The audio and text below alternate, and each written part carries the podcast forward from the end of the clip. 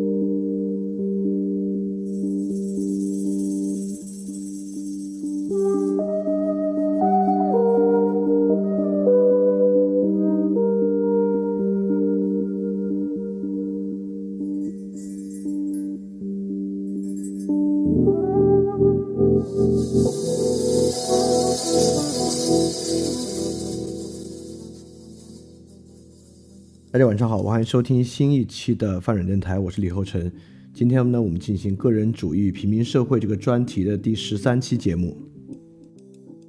那么，其实从今天的节目开始呢，我们也进入这个专题的第二个部分，可以说是它虽然是第四章啊，但是前三章可以看作一个很大的部分。而从这一章开始呢，我们进入一个新的话题。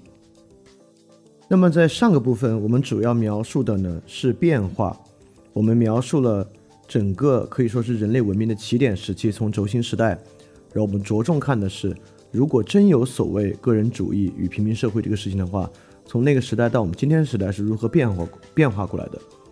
但实际上比较关键的，我们最后想说的啊，真正想传达的呢，还是这个到底是什么样的一种意识形态，或者说比起意识形态，它到底是个什么东西？它哪些部分呢，比意识形态想说的呢要更多？那所以说进入这个部分呢？我们就正式开始对所谓到底什么是个人主义，什么是平民社会，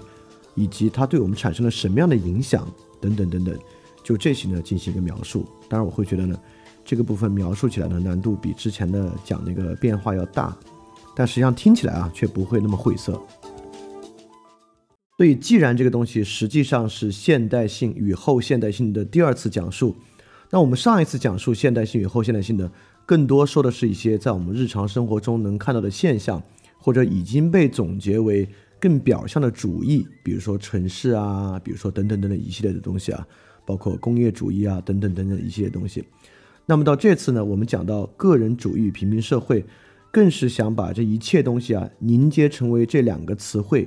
凝结成为个人主义与平民社会这两个词汇，从这个角度去看，所以说它比之前那个讲法呢是一种更高度的概括。那面临这样一种更高度的概括，既然是一个两元素论啊，我们通过一个更高的概括把它变成个人主义平民社会，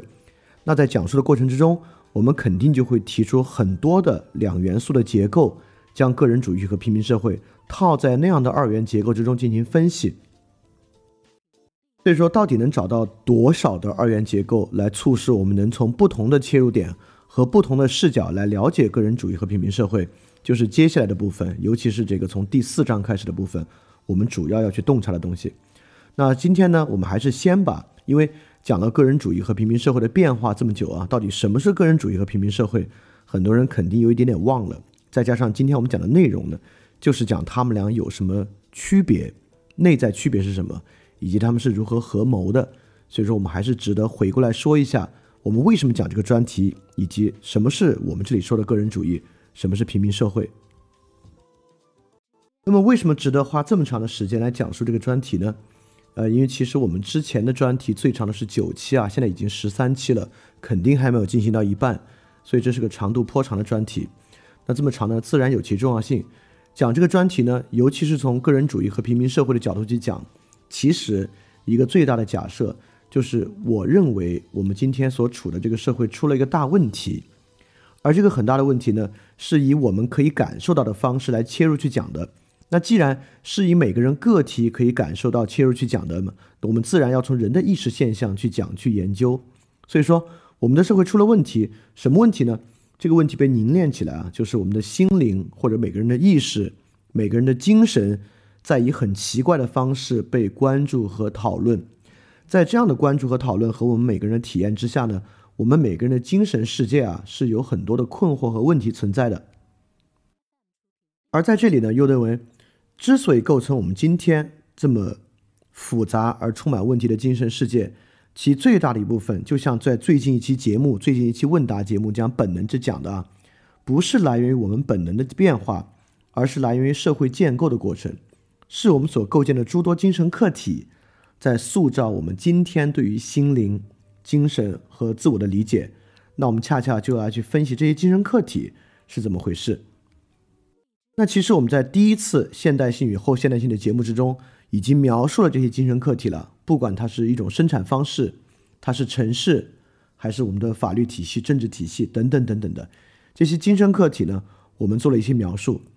因此，在这一次呢，我们想做的就是把所有这些东西，我们今天社会里面所凝结起来的制度、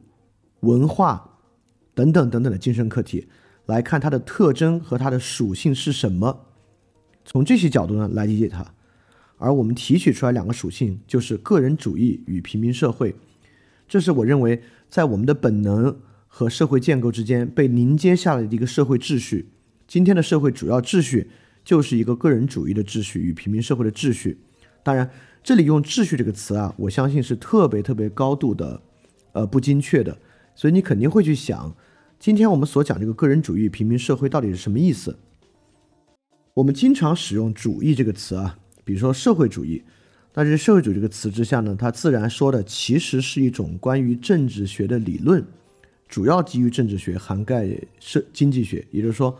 关于社会建构吧，关于社会如何建构一种很深的理论。但是呢，社会主义这个理论呢，就不是一个心理学的概念，我们不会描述谁的心理呢是类似于社会主义的啊。但当我们描绘什么消费主义啊、享乐主义啊，他说的呢，就是一个人跟动机相关的一个状态了。我言下之意啊，是想说，什么什么主义这个词，这样的词汇呢，有非常广泛的使用，它可以用用于描绘非常非常多的东西的属性。那么，当我们说个人主义与平民社会这两个词的时候呢，包括平民主义吧，我们就把它换成主义，个人主义、平民主义。那说这两个词的时候，我们描绘的是什么样东西的属性？这个是个很重要的，首先要去理解的问题啊。我们接下来整个部分，你才能知道有的放矢的去看。我们通过不同的视角呢，其实就是在描绘不同的这种属性。首先啊，不像社会主义或享乐主义、消费主义，个人主义、平民主义是一个在我看来可以涵盖方方面面的一个中断抽象。它可以涵盖哪些方面呢？也许最重要的，我们想说的是这四个方面。第一。个人主义与平民主义，因为我们从心灵的问题出发嘛，首先是一种被建构起来的我们的动机。我们现在拥有个人主义与平民主义的某种动机，而在我看待个人主义和平民主义的时候呢，我都会认为它是一种遮蔽的动机。也就是说，当我们说个人主义与平民主义是个动机的时候呢，它掩盖着我们真实的动机。第二，当我们说个人主义平民主义的时候，也是我们理解社会的一个方法。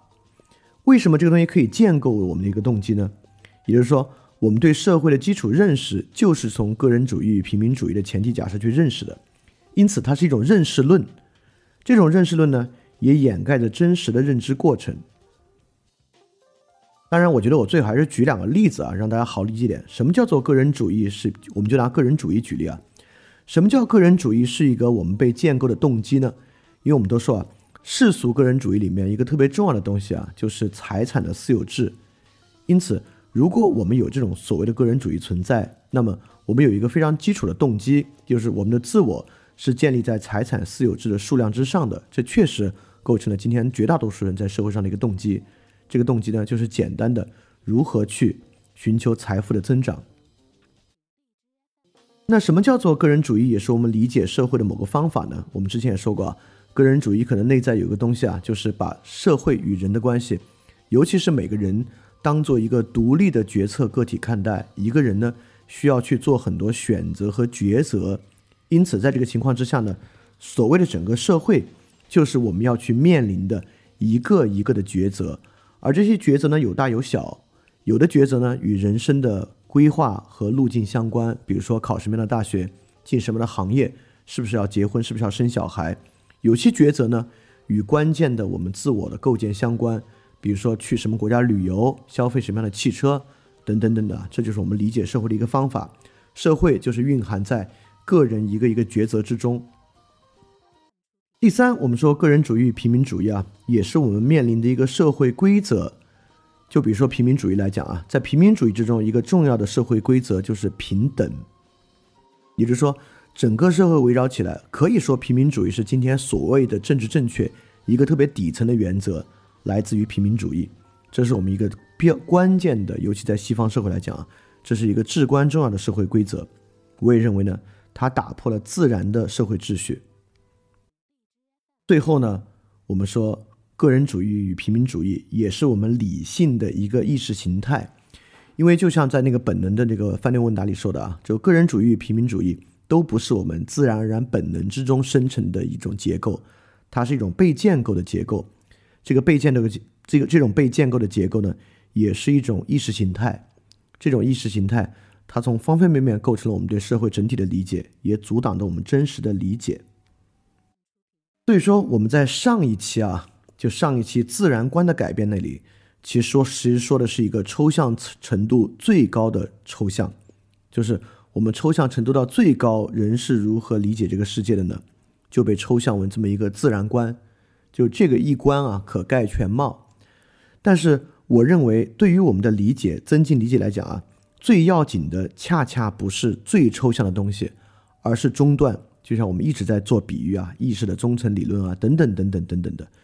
就真正处在中段之中段的东西，就是个人主义、平民主义。而这个中段最重要的呢，就是自然观、宇宙观被我们看作是非现实的、纯粹抽象，构成我们思维底层的。而个人主义与平民主义，它处在自然观与社会现象之间。其实呢，它已经帮助我们开始接受和接触、理解很多的社会现实了。这种对社会现实的理解啊，恰恰可能是最关键的，我们最需要去理解的，当然也是最困难的。所以呢，接下来我们就从各个角度来讲个人主义与平民主义的关系。那么还是简单回溯一下个人主义啊，就什么是我们所说的这种个人主义呢？它可能有以下这些非常重要的一些特征。第一，我们说个人主义是一个反思维个体的根本出发点。所以说呢，在我们之前的一期节目中，我们都说过啊，它与识字率高度相关。一个识字率高的社会呢，当然掌握了这种反思的能力啊，他就开始进入个人主义。尤其重要的是日本，当然我们举日本那个例子，最重点想说平民主义。但平民主义我们今天就会发现啊，它与个人主义高度相关。而日本在明治维新时期呢，识字率就几乎突破了百分之四十和五十。在明治维新前期啊，日本的识字率已经有百分之二十多了，这很难得啊。所以这种情况之下呢，就会产生个人主义。那第二个，我们讲过啊，个人主义一个简一个非常重要的特征呢，就是它是以个体自主的，个体需要自我承担的抉择，若干的抉择。因为我们说过啊，在此之前，在农业社会，不管是西方还是东方，其实大家呢是以家庭为单位来做决策和抉择的。所以，个人主义时代一个特别重要的呢，就是因为各种各样的原因，个体需要以自我为单位来进行抉择。那在这个在这个抉择之中呢？最为显著的就是个体要做的经济领域的经济的抉择。为什么是经济抉择而不是觉得而不是别的抉择呢？当然也是因为个人主义发生最重要的原因啊，就是农业向非农业的转变，对吧？当农民失去土地，不管是瘟疫的原因、土地兼并的原因或一切的原因，当农民失去土地成为城市人的时候啊，其实大多数人成为城市人不是因为赚钱，是因为不得已。在这个情况之下呢，人第一要务要做的啊，就是转换生产方式。所以确实最显著的是经济领域和经济决策。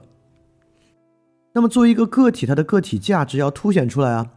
在过去的农业社会呢，它是以农业社会的一个集体和共同体之中的一个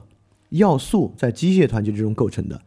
而在现在的社会之中呢，是因为分工，在分工环节之中凸显的个人价值。当然，今天社会也是如此啊。我们知道，社会分工有高有低，有分工的上游，有分工的下游。那最简单的就是脑体分工。那看起来，至少在过去啊。脑力劳动呢就高于体力劳动，在今天也许收入不是这样，但在社会地位上呢依然是这样。那我们还说了一个特别关键的啊，就是这个个体的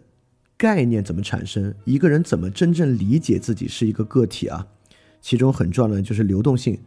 当他今天在 A 城市，明天在 B 城市，后天在 C 城市的时候呢，那种与地缘与地理位置相关绑定的认可关系逐渐消解。他开始意识到啊，自己是一个在流动漂泊之中的个体。那么还有一个很关键的啊，就是在过去的农业社会啊，在一个不管是东方还是西方，以这个封建制或者农村长老制为主的社会之中呢，人们以习惯法来做约束。但我们也说了，当客体进入商事权利啊，进入商业社会之中呢，一个特别特别关键的啊，就是他们以商事成文法来做彼此之间约束的原因。所以陌生之个体之间。因为成文法而非习惯法来整合和合作，也是个人主义社会一个很重要的一个要素。而所有这些呢，逐渐构成一种规范，就是消极的自由主义。个人逐渐意识到，加注在他身上的是一些负担，所以说这种负担呢越少越好。所以个人主义呢也极大的体现为一个消极的。所以说说到这里啊，个人主义有一个非常重要的特点，就像我们之前在很多节目里讲啊。它是整体人口和社会结构情况推动的一个意识形态，也就是说，怎么会有个人主义这样的东西呢？它根本的原因来源于整体人口结构和社会结构的变化，所以这是它的一个重点啊。好，我们接下来来说一下平民主义啊，为什么要梳理这两个？一会儿我们就要开始对比他们两个的差异了，因为今天社会这两个东西并存于社会之上的，但一会儿我们会发现他们俩的差异是如此之大。怎么会这两个东西能并存，都是一个很奇怪的现象。恰恰透过他们俩为何能并存，是我们理解这个的第一个重要的要素。所以，我们接下来马上来介绍一下我们之前说的这个平民主义是什么东西啊？希望大家没有忘。那么，平民主义首先我们在词源学上说它有两种意思，一个是 democracy，它代表多数人的统治；一个是 populism，它代表未经筛选的是一种反精英主义的。因此呢。平民主义首先就有这两个，它代表呢社会应该由多数人来统治，而非少数人统治。第二，它反对精英主义，那种反精英的恰恰是他所喜欢的。所以我们也说，它是一种对资本主义传统的反对。它在欧洲的来源呢，就是反对资本主义秩序。而与个人主义啊，来自于一种演化不同，平民主义是一种建构性的观点和思路，不管是基督教的平等观。新教改革中的平等观，俄国的村社主义，或者是日本明治维新时期的东亚式的平民主义，都是一种经过反思建构起来的，而不是在演化中逐渐发展出来的。那不管它在俄国的形式和在日本的形式呢，其基础都是对社会分配的统治形式的不满形成的。说白了，就是在资本资本主义秩序之中，有人太富了，有人赚了太多的钱。而其他人没有获得这样的经济地位来形成的。那么还有呢？它是对一种传统秩序的不满，对传统秩序被破坏的不满。我我这里写的有点不太对啊。这个人主义都是对传统秩序业已被破坏而形成的一个不满。因此呢，平民主义在很多时候也展示为希望恢复某种传统的诉求。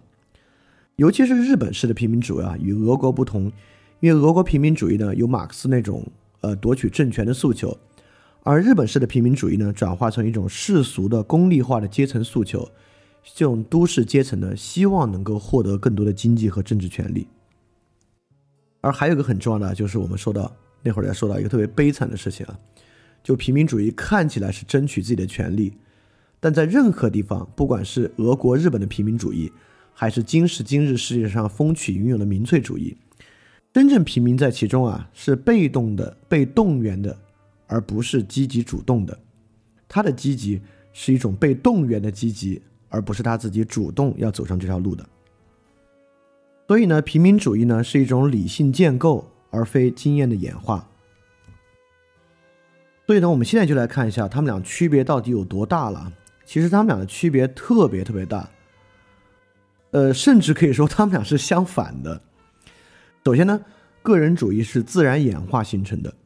平民主义呢是理性建构通过反思形成的。其次呢，就是很大的。个人主义这个意识形态从本质上是支持资本主义生产秩序的，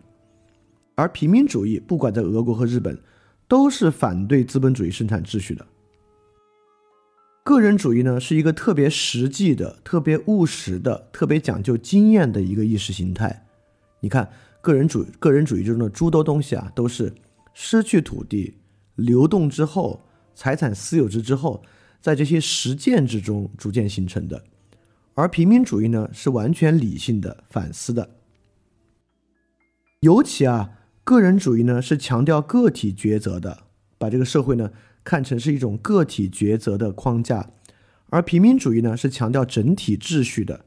它强调某一个阶层受到了另一个阶层的欺压，这一个阶层本身呢需要面临情况的改变或者批判这么一种情况。两个视角啊是。完全是一个是个体的，一个是整体的。我们也知道啊，这个个人主义的发展和启蒙运动是分不开的。所以，个人主义，尤其是他与康德在《何谓启蒙》之中提到那种个体以理性为自己负责啊，就个人主义与启蒙的关系非常大。而平民主义在本质上呢，其实是反启蒙的。你别看在日本啊，他们办报纸、办杂志，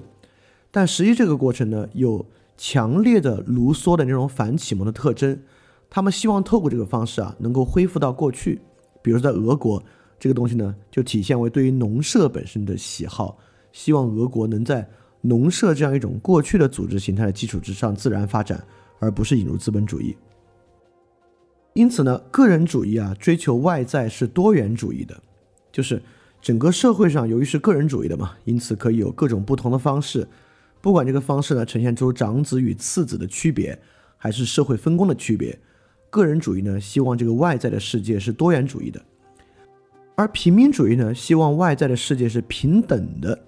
也就是说，不管是长子、次子，还是不同的行业分工，你们之前、你们之间在表象上、经验上的区别，他并不关注，他更关注的是，希望在外在，就是整个外部世界啊，在抽象上是平等的。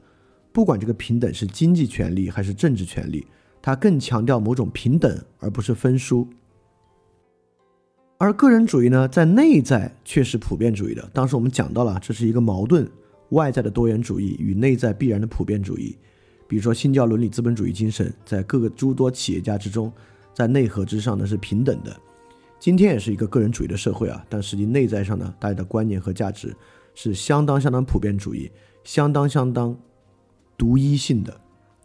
而平民主义对人的内在呢，却不是特别的关注。可以说，平民主义。除了平等观之外啊，对于这个人内在是什么动机来诉求平等呢，并不是特别的关注。所以我们确实发现啊，这二者其实从根本观念上呢是非常不同的。但今天在一个个体上呢，却可以高度整合。一个个体既可以在微信上批评，觉得社会不公，也可以极其的追求自己的商业价值，追求自己的经济地位。这两个东西呢，丝毫不矛盾。但实际上，在内在上，通过我们这样的分析啊，它是高度矛盾的。所以说，刚才我们只是举了商业上的平等关系和商业诉求这么一个例子。如果你要举的话，还可以有很多例子，包括它在某些方面知识上是极其拥护启蒙的，拥护使用理性的；但在某些其他方面呢，它又会是反启蒙的。所以，其实我们也知道啊，很多比较深的洞察，恰恰呢，会来源于看起来很矛盾的两个东西。我们能够在一个什么样的视角之下，看出他们如何不矛盾了。这个呢，是很多比较深的视角，很多能够产生比较深的洞察的一个根本来源。所以说，今天呢，我们要做的就是这个事情。而今天这次呢，其实可说是我们之后节目的一个导论，因为今天我们来说个人主义与平民主义如何融合的，其实想说的是呢，他们之间有一种力，有一种抽象的力学关系，在个人主义与平民主义之间，导致他们可以转化，导致他们可以融合。而之后的诸多节目啊，就是这么一场力，这么一个力。在各个领域的不同转变，这个领域不管是政治、是经济、是教育、是认识论，任何任何领域，如何构成个人主义和平民主义内在的这个张力？所以今天这个节目呢，也有绪论的性质，就是来看这个张力。但我非常不想把这个张力过程啊讲得特别抽象，让大家难以理解。因此在准备的时候，我还真找到了一组对子，这个对子尤其强烈的，可以说是严丝合缝的。被填进个人主义和平民主义的框架之中，而这组对子啊，内在就有它的张力和融合，能够让我们有一个特别好的视角来理解个人主义和平民主义。对我不知道有没有比较眼尖的同学听到这儿，尤其看到个人主义、平民主义的区分，已经想到这个对子是什么东西了。所以我们就来介绍第一个我们用于理解个人主义和平民主义的二分法。